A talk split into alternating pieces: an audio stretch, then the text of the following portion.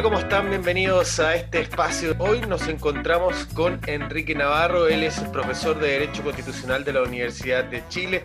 También fue director de estudios de la Corte Suprema y también ministro del Tribunal Constitucional. Profesor, muchísimas gracias por estar hoy día con nosotros. Muy buenas tardes, Sebastián. Muchas gracias por la invitación. Lo primero que le queríamos preguntar es si usted nos puede explicar en términos prácticos qué es una constitución. Las constituciones existen hace ya tres siglos. Desde después de la Revolución Norteamericana y la Revolución Francesa se producen los movimientos que dan origen a la constitución. Toda constitución básicamente se refiere a dos grandes aspectos y regula, por así decirlo, dos grandes aspectos. Un primer aspecto es cómo se organiza el Estado y el poder, por así decirlo. Y eso supone, ¿no es cierto?, cuál es el régimen presidencial, parlamentario, semipresidencial, cuál es la forma de Estado, cuál es la relación de los distintos órganos autónomos, el rol de los tribunales de justicia, etcétera, por una parte. Y en segundo lugar, la Constitución tiene por propósito básico, y esa fue una de las grandes finalidades de su origen, eh, reconocer y asegurar derechos fundamentales de las personas, que van eh, tanto en relación con sus derechos fundamentales, típicamente las libertades públicas, eh, eh, o los derechos de contenido con posterioridad sociales, económicos, culturales. Hoy día incluso se habla de derechos de tercera y cuarta generación. Por tanto, esos son los dos grandes aspectos que regula una constitución. Cómo se organiza el Estado desde el punto de vista interno, cuáles son los poderes, cuáles son las instituciones que van a formar parte de ese país. Y en segundo lugar, cómo se aseguran esos derechos, derechos fundamentales que obviamente yo los puedo reclamar ante los tribunales como consecuencia de abusos o excesos que hayan podido cometer, ya sea la propia autoridad administrativa, ¿no es cierto?, o un particular. Perfecto. ¿Por qué es tan importante la labor que está desempeñando la Convención Constituyente?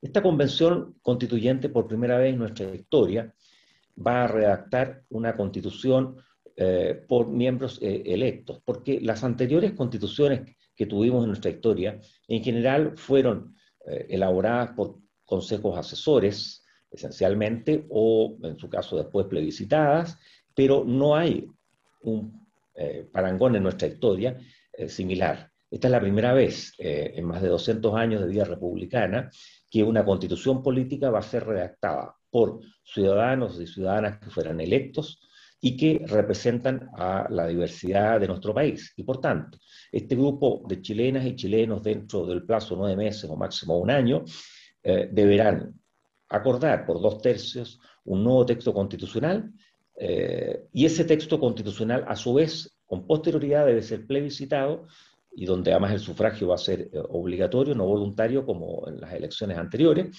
y entonces los ciudadanos por primera vez van a ratificar también este, este texto. Por tanto, lo novedoso es que por primera vez no es el Congreso, no es un órgano asesor, eh, no es un, órgano creado especialmente, sino que es un conjunto de miembros electos por eh, los electores y ciudadanos estos que van a redactar esta constitución. Ahora, esta constitución, y es muy importante esto también tenerlo presente, Sebastián, eh, el, propio es bien particular porque en, eh, en, muchos países se habla de asambleas constituyentes que no tienen, por así decirlo, eh, límite. esta convención, sin embargo, expresamente tiene un límite, por así decirlo. El límite formal es que tiene que aprobarse, obviamente, por dos tercios. Pero desde el punto de vista del contenido, el propio Congreso y el Ejecutivo establecieron como límite que debían respetar los derechos reconocidos en los tratados internacionales, la forma republicana democrática, y las sentencias judiciales ejecutoriadas. Eh, ese es un límite de carácter general en relación al, poder constituyente. Pero se trata de un, por tanto, un poder constituyente que va a dar origen a una nueva constitución en donde los redactores eh, son eh, ciudadanos y ciudadanas que han sido elegidos por cada uno de nosotros en un, en un proceso que fue ampliamente analizado en los últimos meses. Usted tocó un, tema muy importante que estaba un poco ahí en la nebulosa. Hay mucha gente que cree que no, que los tratados internacionales, por ejemplo, no corren en este debate. ¿Usted nos puede explicar, quiere decir que no se va a poder negar los tratados internacionales? Eh, ¿Quiere decir que hay un límite detrás? Porque mucha gente tiende a creer que no. Sí, desde el punto de vista de las limitaciones que ya se establecieron, eh, el propio constituyente ha señalado que debe respetar los tratados internacionales. Ahora, sobre los tratados internacionales, sin duda que va a haber un debate. ¿En qué sentido? Eh, hay constituciones, como la actualmente vigente en Chile, que reconoce los tratados internacionales también, pero otras constituciones, como la Argentina, enumeran, por ejemplo, específicamente cuáles son los tratados a los que yo les reconozco valor. Por ejemplo, el Pacto San José de Costa Rica, la Convención Americana y otros. Y son esos los, los enumerados. Pero también existen casos como la Constitución mexicana modificada a mediados de los 90, donde se establece que incluso los tratados tienen un rango supraconstitucional, o sea, están por sobre la Constitución. Entonces, este va a ser, por cierto, un debate, pero eh, el país como eh, país que ha suscrito tratados internacionales como el Pacto eh, ¿no es cierto? de San José o la Convención Americana y otros, eh, se ha comprometido, por tanto, a responderlo. Ahora, es cierto también que no hay un mecanismo, por así decirlo, previsto para que eventualmente se puedan observar diferencias entre los tratados internacionales y el texto. En otras palabras, ¿qué ocurre si en el texto aprobado no se respetan los tratados internacionales? Porque lo único que estableció el texto constitucional es que si hay divergencias durante la tramitación de las reglas de la convención, pero solamente respecto al procedimiento, no del contenido, cinco jueces de la Corte Suprema pueden pronunciarse acerca de esta materia. Entonces, claro, el gran debate se va a poder producir eh, en relación a cómo yo ejecuto, por así decirlo, ese límite. Por ejemplo, el Pacto de San José de Costa Rica señala que abolida que sea la, pena de muerte no puede ser restablecida. O sea, si yo he eliminado la pena de muerte en el orden interno, no lo puedo restablecer. Por tanto, en una nueva constitución debiera tenerse en consideración este aspecto. Eh, no podría, por así decirlo, mandatarse en términos generales a la ley a que regulara la pena de muerte. Eh, esos son algunos de los ejemplos que uno puede observar que desde ya, por supuesto, obligan. Y además, Sebastián, otro punto importante es que en materia de derechos humanos, derechos consagrados y asegurados en los tratados internacionales, existe el, principio de progresividad y no regresividad. O sea, eh, por ejemplo, en materia de eh, gratuidad de la educación, se va, ¿no es cierto?, ir escalonando y mejorando de acuerdo a las posibilidades de cada país. Y del mismo modo, en la medida que yo he reconocido cierto tipo de materia, no puedo retroceder, como el caso de, la, de la pena de muerte que mencionaba. O sea, si yo la he eliminado, no puedo restablecerla. Entonces hay, por cierto, un límite. Ahora, esto no es algo que sea especialmente novedoso.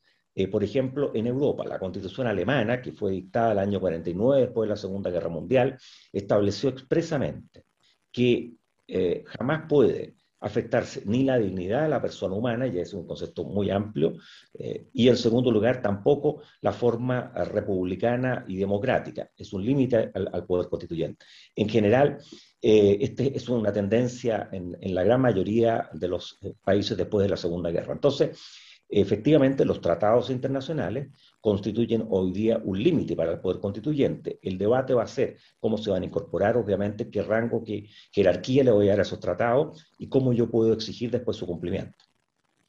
Perfecto. Le quería preguntar sobre cuáles deben ser los principales temas que la Convención Constituyente tiene que definir. Yo, creo que son tres o cuatro que ya se han ido analizando. Por ejemplo, desde el punto de vista de los principios, los principios que normalmente la Constitución en un primer capítulo establece las bases de la institucionalidad o principios.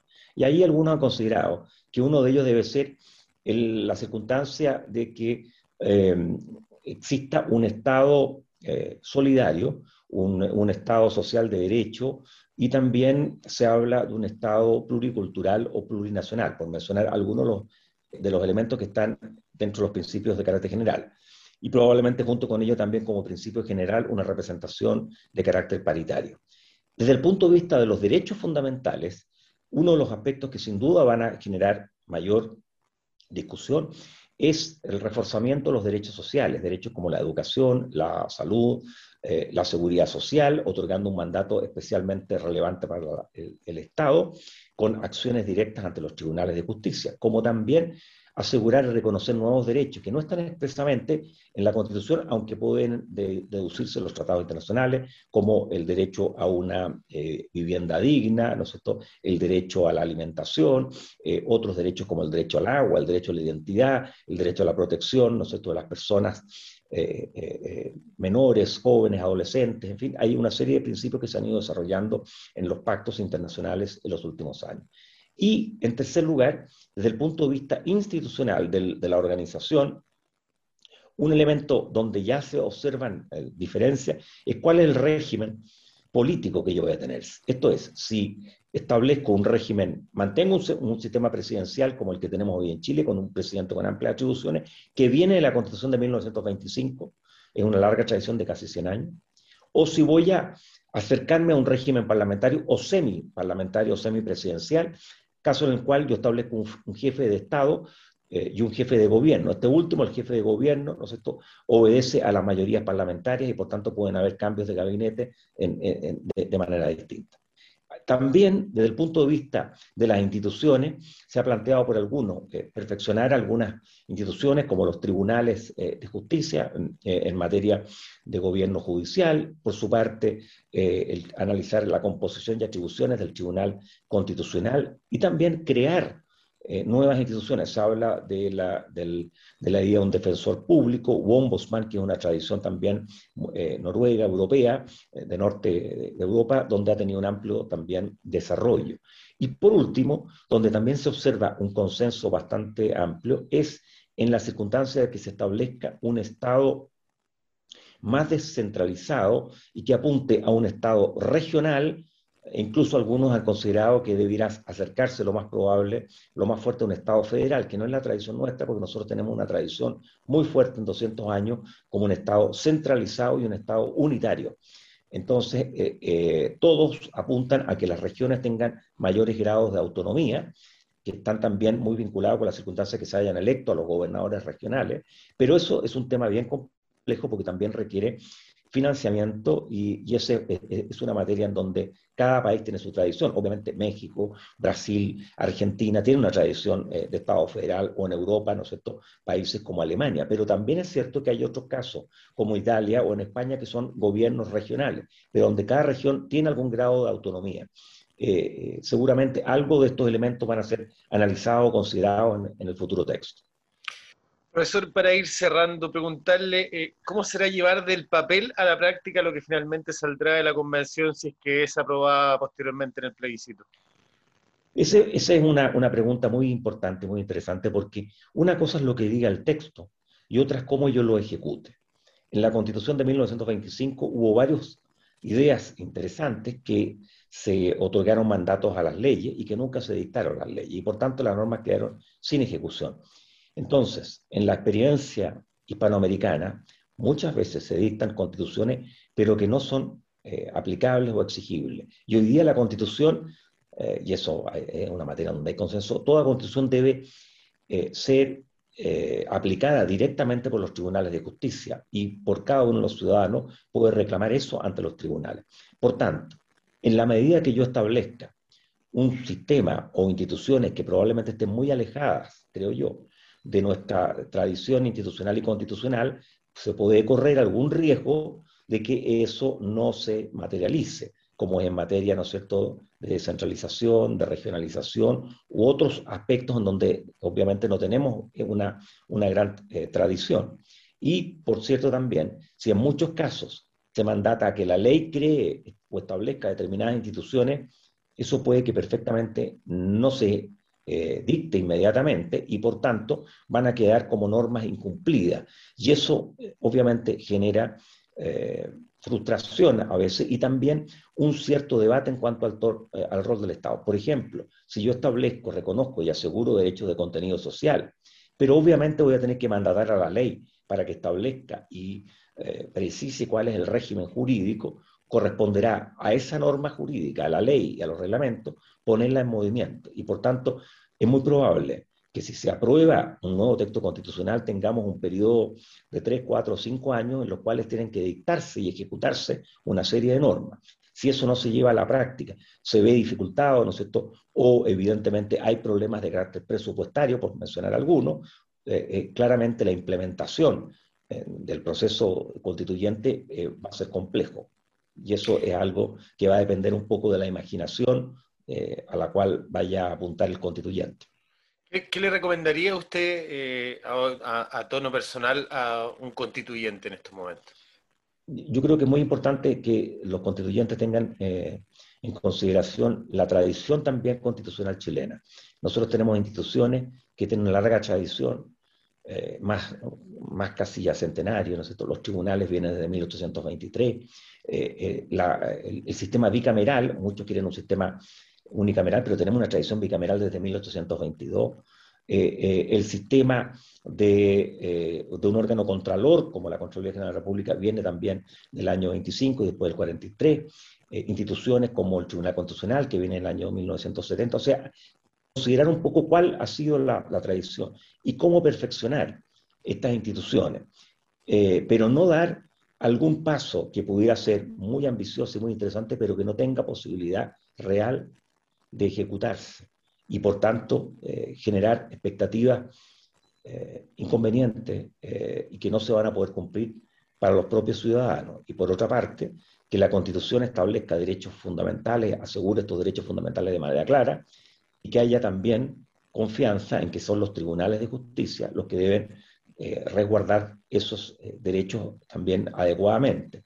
Eh, porque también ahí se genera muchas veces discusión. Hay algunos que siempre han considerado que las políticas públicas son propios de la ley, del reglamento, y jamás los tribunales deben inmiscuirse. Pero para yo dar protección a los derechos también tengo que tener mecanismos eficaces ante los tribunales de justicia. Por tanto, revisar la historia constitucional de los últimos 200 años, cómo ha funcionado, considerar las experiencias comparadas y la factibilidad real eh, de su implementación, creo que es, una, es una buena eh, posibilidad o consejo si se puede dar a alguno de los constituyentes. Profesor, muchísimas gracias por haber estado con nosotros hoy. Muchas gracias, Sebastián.